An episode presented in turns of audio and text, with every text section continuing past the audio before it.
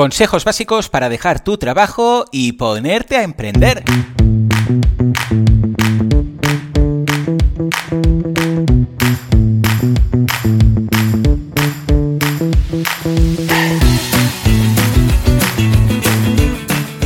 Sage Advice Podcast, gestión empresarial como clave del éxito, es el canal de podcast creado por Sage, el software de gestión empresarial que se adapta a las necesidades de cualquier emprendedor, pyme o despacho profesional. Millones de clientes en el mundo gestionan su contabilidad, facturación, finanzas, recursos humanos y nóminas con nuestras soluciones. ¿Quieres aprender a manejar tu negocio de forma exitosa? Si la respuesta es sí, estás en el lugar correcto.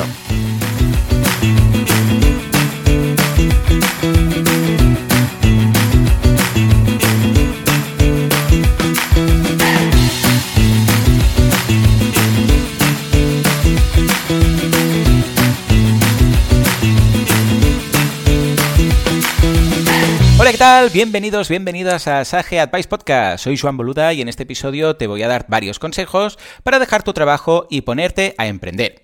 ¿Te sientes poco valorado en tu trabajo o bien tu horario no tiene ni sentido para ti ni para los clientes de la empresa? ¿Estás estancado, desmotivado? ¿El cuerpo te está pidiendo emprender? Haz caso a tu corazón y lánzate. Pero ojo, hazlo con cabeza. Quien tiene espíritu emprendedor es una persona apasionada por su trabajo y con mucha energía.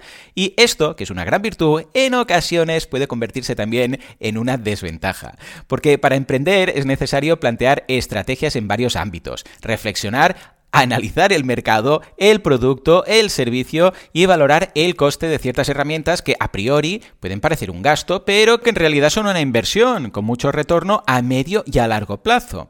Bien, para ayudarte con este gran cambio vamos a darte 8 consejos. Consejo número 1. Bien, dependiendo del tipo de negocio que tengas en mente, evidentemente la inversión inicial será mayor o menor, pero sí debes tener claro que vas a necesitar unos recursos económicos mínimos para emprender. Las fuentes más habituales para contar con este músculo financiero son los recursos propios, los de familiares y amigos o bien acceder a financiación. También debes mentalizarte que durante los primeros meses estarás invirtiendo y el retorno tardará en llegar. Es muy común, en función del modelo de negocio, pasar entre uno y dos años con cierta inestabilidad de ingresos.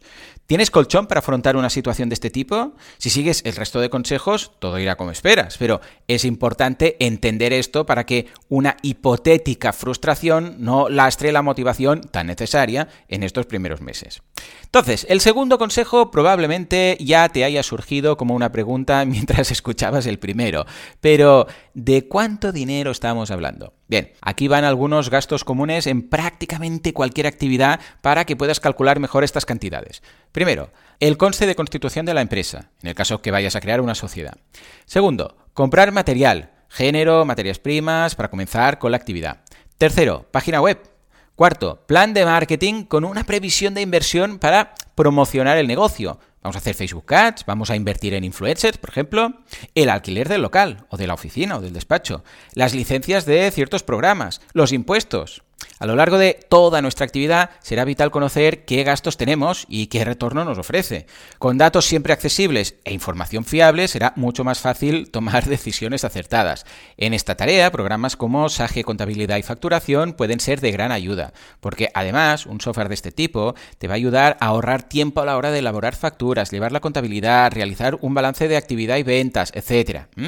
El tercer consejo es que te rodees de gente experta o conocedora del mercado en el que quieres emprender. Si no necesitas contratar a nadie en una primera fase, busca asesoramiento especializado que pueda aportarte valor, alguien que haga de contrapeso a tus ideas preconcebidas. Se trata de buscar cierta crítica y una nueva visión que aporte y sume a tu idea inicial, con el objetivo, finalmente, de mejorarla. Llegaríamos así al cuarto consejo. Cuando llegue el momento de contratar, rodéate de los mejores, personas que, de nuevo, puedan poner en duda tus planteamientos, aportar nuevos puntos de vista, además de conocimiento específico en las materias en las que tengas menos formación. Quinto consejo, apuesta por la digitalización. Hoy en día existen un sinfín de herramientas online para la gestión de proyectos, contabilidad, gestión de negocios, recursos humanos. Este es el caso de Sage, con soluciones que son capaces de ahorrar enormes cantidades de tiempo en procesos repetitivos que no restarían tiempo para acciones que aporten valor. El sexto consejo tiene que ver con marcarse mini retos. Ya sabes cuándo vas a abrir tu negocio, marca fechas para diversos hitos de lanzamiento, que sean límites temporables, factibles, importante, y asumibles, pero siempre con fecha establecida para asegurar que avanzas. El séptimo consejo está relacionado con el anterior, aunque enfocado al trabajo que actualmente tienes. Finaliza los proyectos que mantengas abiertos en tu trabajo actual. Mantener una buena relación con la propia empresa, con proveedores y con clientes puede serte de gran ayuda para tus próximos planes de emprendimiento.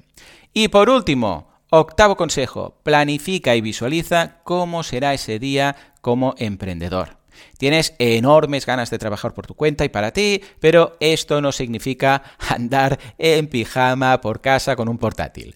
Márcate unos horarios que te hagan sentir cómodo sin restar espacio a cuestiones personales que te puedan motivar, pero establece esos horarios y planifica dentro de los mismos qué tareas realizarás cada día.